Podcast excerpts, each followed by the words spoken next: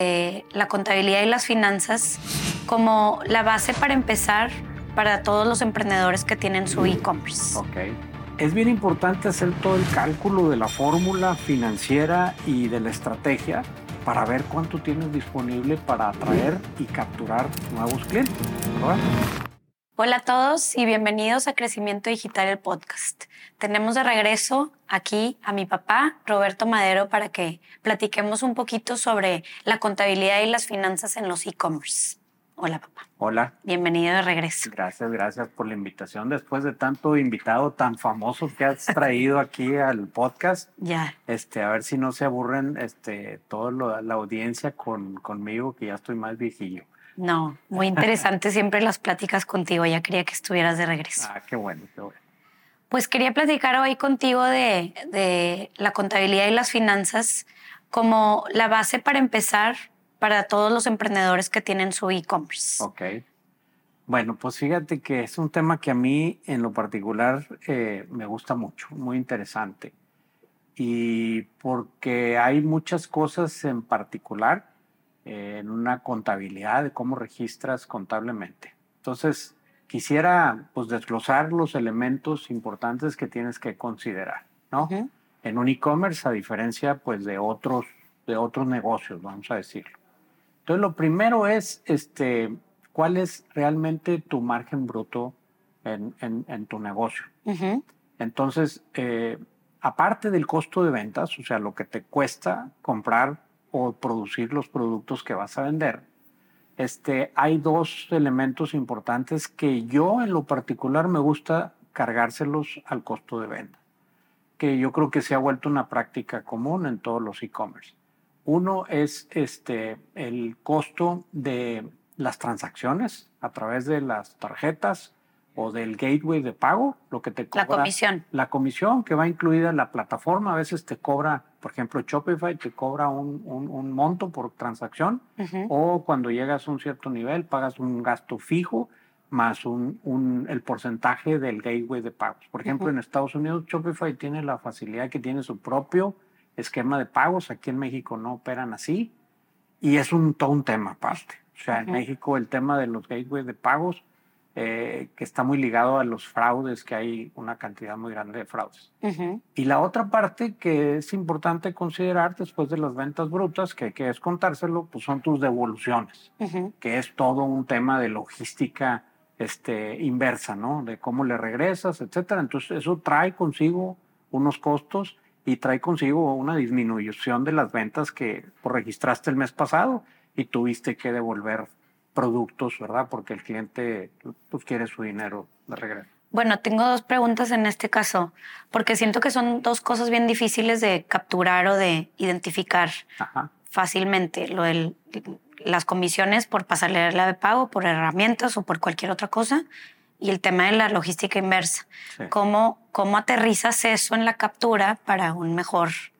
Estado de resultados o flujo? Bueno, eh, la verdad es que en, en la parte contable para el margen bruto, eh, en las devoluciones solo descontar pues, pues lo, que, lo que estás devolviéndole, el dinero que le estás devolviendo al cliente. La parte del costo logístico, eso lo metes en tus gastos de operación. O sea, eso no lo considero yo como un costo de venta todavía. Este, pero la parte de devolver la venta que ya habías realizado, pues es así para que se descuente de las Ujú. ventas brutas, ¿no? claro. Entonces, es bien importante que un negocio que está en e-commerce considere cuál es su margen bruto real, porque luego tiene que pues, pasar por ciertos gastos de operación y, este, y obviamente de marketing, ¿verdad? Sí, como que me pasa que algunos de los clientes que tenemos que manejan un e-commerce Sí. me hablan de márgenes muy eh, buenos, que traen márgenes arriba de un 60% y pues claro que varía por industria, pero eh, están hablando de ese margen bruto Sí. y, Sí. y no están contemplando todos los gastos adicionales que Ajá. te da el margen bruto visibilidad para luego tener tu margen neto. Así es, porque otra cosa que tienes que incluir para, para calcular tu marca es el descuento que le das, ¿no? O sea, que eso ya viene integrado en las ventas brutas porque pues ya le estás dando un descuento a la hora de venderle.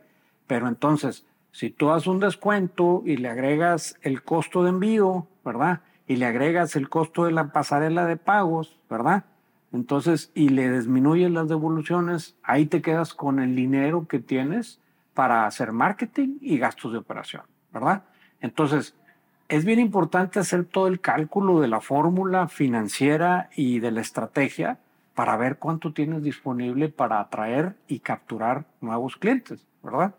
Este, a diferencia de un, de un, de un comercio tradicional, es el equivalente a la renta de tu local, ¿no? El marketing que vas a, que vas a, a gastar para adquirir nuevos clientes, el tráfico que le vas a generar a, a, la página, es lo mismo que rentar un local donde estás realmente comprando el tráfico de la gente que pasa por esa zona, en ese centro comercial, en esa calle, etcétera, etcétera.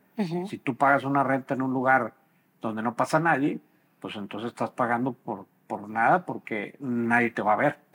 Lo mismo ocurre en el en el e-commerce, en el e-commerce el, el, otro elemento. Pero vamos a aterrizar primero el, el, dinero disponible, el margen que te queda bruto, este, para luego decir cuánto necesito de gastos de operación y cuánto necesito de marketing. Ese es, ese es el primer paso. Ok. Ahora, depende de la etapa que estés. Ahora, también, me regreso tantito. Cada negocio, cada tipo de producto tiene también su temporalidad, tiene también su, ciertos productos que son con más margen, el ticket promedio y luego el costo de envío puede variar. Si yo vendo refrigeradores por internet, pues enviarlos a la casa, pues me puede costar muy caro. Entonces, lo, lo, lo, meto como un costo o se lo transfiero al cliente y le cobro el envío? Pues si vendo refrigeradores, lo más probable es que tengas que, cargarle el gasto de envío, ¿verdad? Sí. Eh, porque si no, se, se te absorbe ese margen que tienes, ¿verdad? Este, entonces hay que validar exactamente el tipo de productos que tienes y el tipo de temporalidad también que tiene que ver con los descuentos y con este, cuando, cómo vas captando nuevos clientes, la adquisición de clientes nuevos, ¿verdad? ¿De acuerdo? Entonces, pues una vez que ya tienes muy claro eso, la parte estratégica de descuentos y la parte estratégica de si vas a cobrar o no vas a cobrar el envío, toda esa definición, pues está relacionada con, con cuánto margen estás de entrada partiendo, ¿verdad? Si tienes muy buen margen, capaz que te puedes dar el lujo de, de, de, absorber el gasto del envío, ¿verdad? O el costo del envío, que es un costo más que un gasto. Entonces, eh, el segundo elemento es cuánto le gastas al marketing. Esa es una gran pregunta, ¿verdad? Que todo el mundo se hace. Entonces yo diría que idealmente, cuando ya tienes un tráfico suficiente, orgánico, etcétera, eh, y, tu negocio sigue creciendo, llegas a un nivel como de un 15%. ¿Ok? Esa sería para mí un poco la fórmula. Entonces, si, si te quedaste con un margen bruto del 40% o del 50%, después el 15%. Ya cuando el negocio está suficientemente maduro y posicionado en medios digitales, quiere decir que ya tienes suficiente tráfico orgánico también, no es puro pagado, porque al principio tienes que pagar y pagar y pagar para que vengan y te conozcan, porque si nadie te conoce, este, es, es, es, prácticamente imposible que tengas tráfico orgánico. El tráfico orgánico te lo tienes que ganar.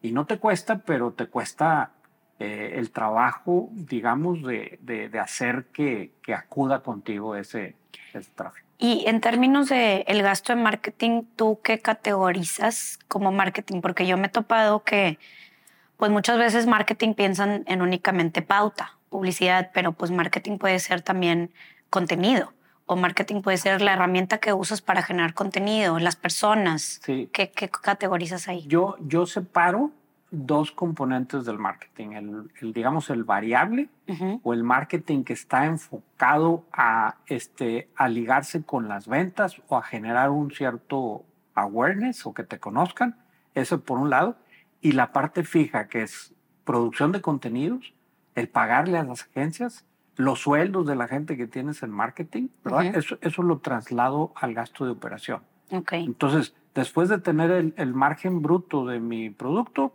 viene la parte variable de marketing, el marketing que estoy esperando que eh, por cada peso que, le, que tengo tenga un retorno de esa inversión.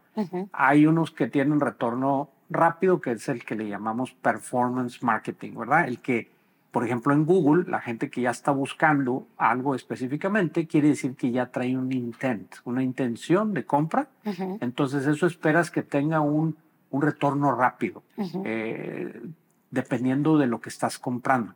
No es lo mismo comprar un artículo de lujo, una joya, te puedes llevar meses o hasta un año en tomar una decisión para comprar, por ejemplo, un anillo para eh, dárselo a tu prometida porque te quieres casar, pues no es algo que, que, que, decides en una semana, ¿no? O en un día.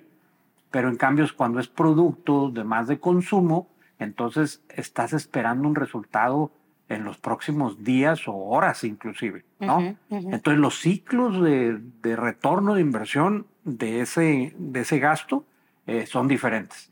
Y luego hay otro marketing donde estás eh, captando, vamos a decir, a curiosos, ¿no?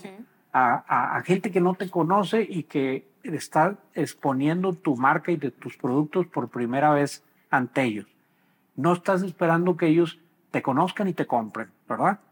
Este, un caso que se me hizo muy interesante, por ejemplo, hablando de eso, es eh, el de los zapatos que han, se han vuelto muy famosos de la noche a la mañana, digámoslo así. Este, son los, los tenis on, ¿verdad? Es todo un caso de un modelo directo al consumidor, donde se apalancaron porque está de socio Roger Federer con ellos. Es una empresa suiza. Y, este, y ellos desarrollaron esta marca que ya compite con Nike y con Adidas. O sea, de la noche a la mañana, no existía hace unos años, ¿verdad? Entonces, en base a una estrategia.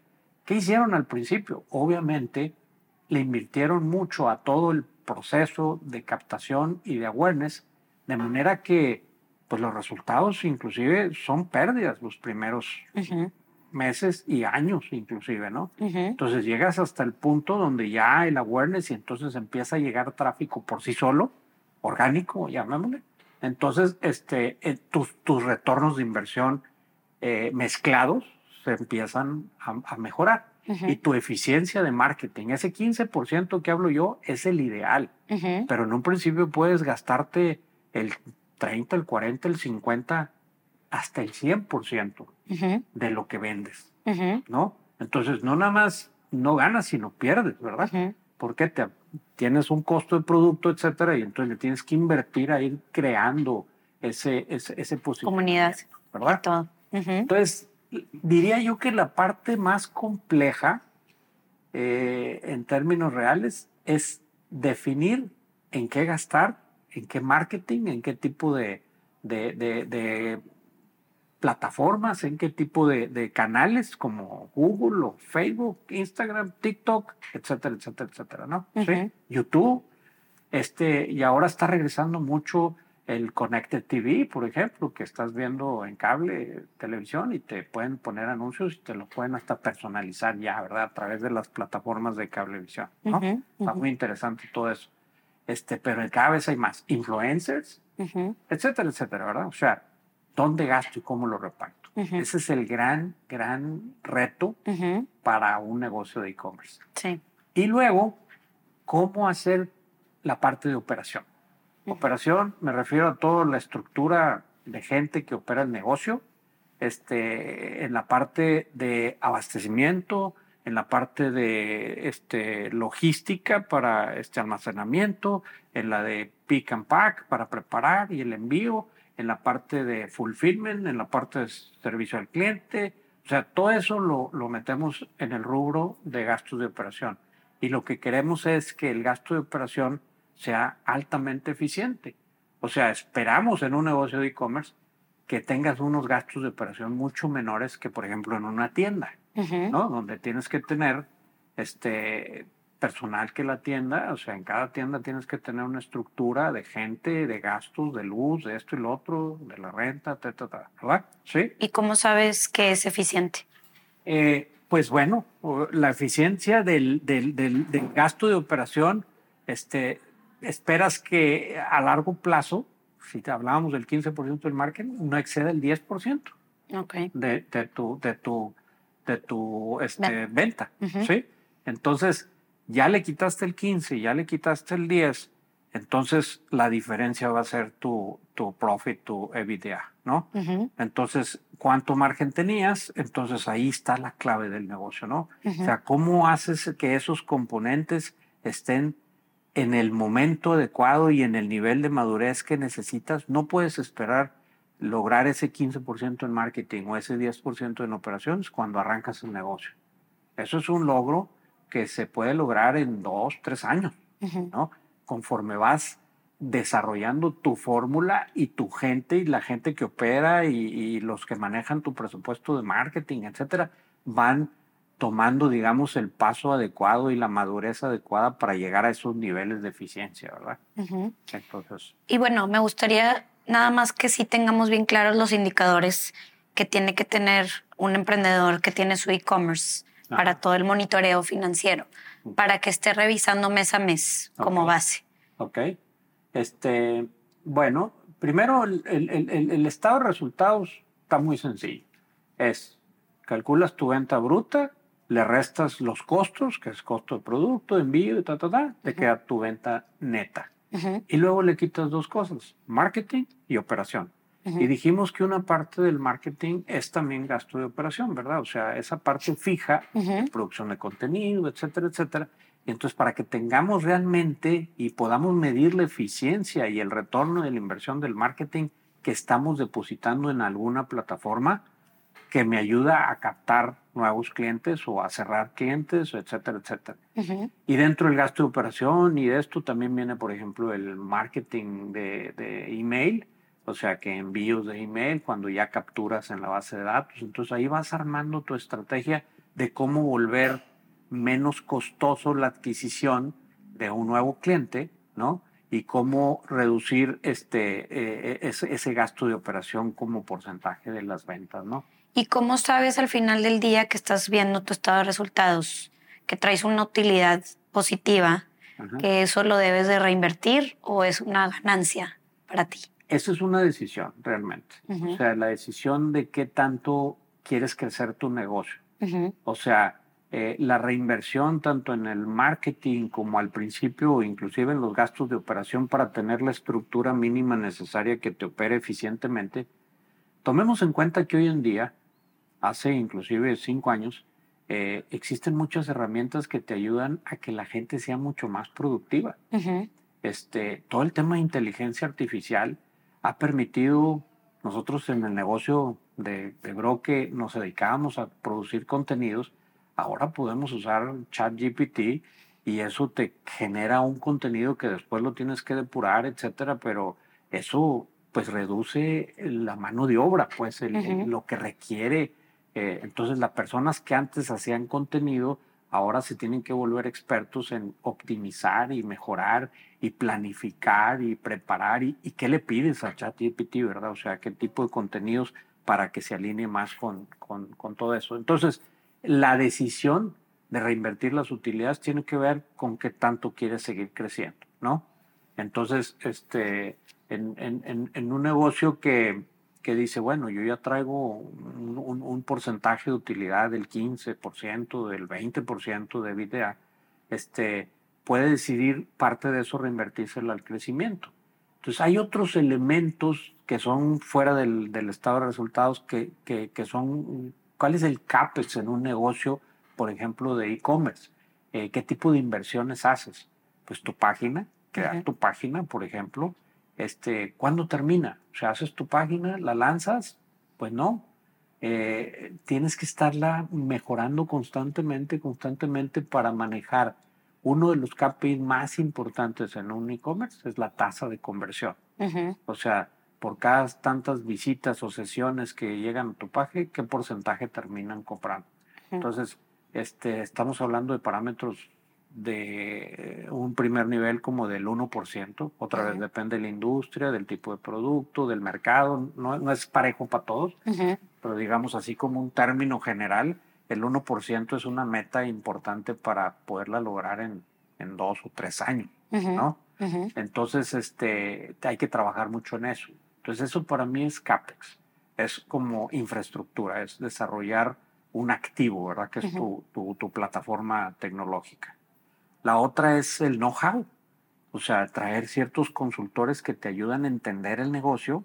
También eso para mí es una inversión que, que eventualmente vas a dejar de hacer, que no es un gasto de operación, pero que necesitas en un principio pagar para, para, para transferirte ese, esos conocimientos que necesitas tener en este negocio, ¿verdad?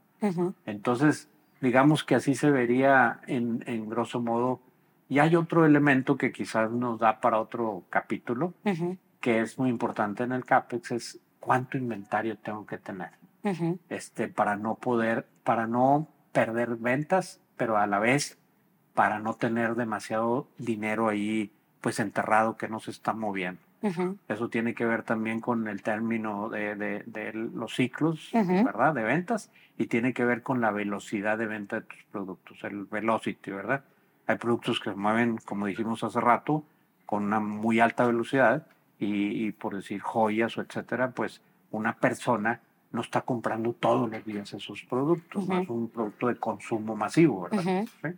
Este, entonces, todas esas consideraciones tienes que tomarlas en cuenta para hacer bien tu planeación financiera y el registro contable. Sí. Es todo un tema. Que de hecho, digo, para cerrar, me gustaría nada más hablar con las herramientas.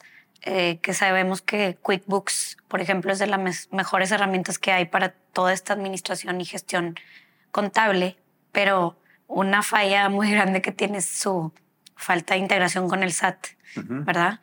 No sé, tú, yo sé que hay herramientas nuevas que han salido al mercado, como Soho Books, que tiene integración con el SAT. Yo me topé con una que se llamaba Monique, pero no sé tú qué verías en una herramienta como lo mínimo indispensable para integrarla. Para mí, para mí lo más importante, más allá del SAT, porque digamos, puedes extraer esa información y prepararla eh, por otro lado, inclusive una hoja de cálculo o en otra herramienta que te permita hacer tus declaraciones, ¿verdad? Pero eh, yo creo que lo más importante es eh, que haya una integración muy nativa entre todas las transacciones para que tengas súper actualizado lo que estás vendiendo al momento. O sea, que tengas y puedas accesar en tu móvil, etcétera, lo que en este momento se ha vendido, se ha regresado, se ha, aplicado descuento, etcétera, etcétera. Todo eso con, una plataforma con Shopify lo puedes lograr, pero estos movimientos tienen que transferirse pues a tu sistema de contabilidad, ¿no? Sí. tú dices QuickBooks. Y hay otras herramientas que están surgiendo que son inclusive más nativas, porque QuickBooks existe antes de Shopify, pero han salido herramientas que fueron construidas específicamente para Shopify. Entonces, para poder hacer tu conciliación bancaria con lo que entró de dinero, lo que le tienes que pagar al, a, las plataformas y que todo esté bien sincronizado. Esa, es, esa es la parte contable, digamos, este, en tiempo real que creo que es muy, muy importante. Y la otra es que se sincronice muy bien con tus inventarios y, que, y que lleves un control completo de inventarios, no solo de que sepas, pues, que tengas el producto que dice tu sistema que debes de tener en tu almacén, o sea, que no te falte, este, y por otro lado, que este, el, el, eh, puedas pedir y puedas proyectar eh, el nivel de inventario de acuerdo a la temporalidad y a las ventas, etcétera, y eso pues en el primer año que estás operando no sabes exactamente cuáles van a ser los ciclos, cuándo se vende mejor, cuándo necesitas incentivar más la compra con descuentos, por ejemplo, y cuándo no, etcétera, para luego llevártelo este, a, a, a hacer una proyección pues muy bien, sobre todo de tus productos de más velocidad, los, los, los que mejores se venden, que nunca te falten, ¿verdad? O sea, que llegue el cliente y no pase de que, híjole, no tengo esta talla o este color o este eh, modelo o esta versión del modelo o lo que fuese, ¿verdad? Sí.